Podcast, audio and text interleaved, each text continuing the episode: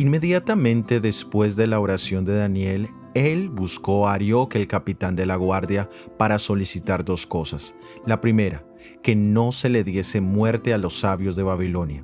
Ellos no habían hecho nada para ganar el cambio del decreto en cuanto a su vida, pero la intercesión de Daniel en su favor les favoreció.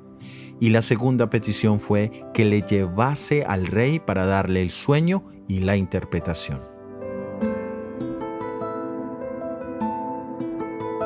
La palabra de Dios nos dice que los justos son como sal de la tierra. La sal tiene múltiples cualidades, propiedades curativas, propiedades culinarias y propiedades preservativas. Por siglos se ha utilizado la sal para preservar múltiples tipos de comida.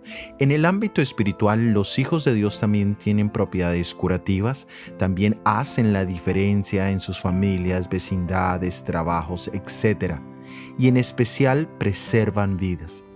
En Hechos de los Apóstoles capítulo 27 versículo 24 encontramos un relato donde Dios salvó la vida de toda una tripulación debido a la presencia de Pablo en este bote. Los incrédulos ignoran cuánto le deben a la presencia de personas temerosas de Dios a su alrededor.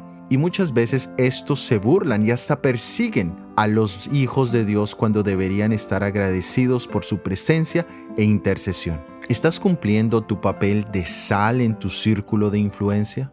Jesús es la sal en nuestros corazones. Su presencia transforma tu vida de una manera única y especial. Soy Óscar Oviedo y este es el devocional Daniel en 365 días.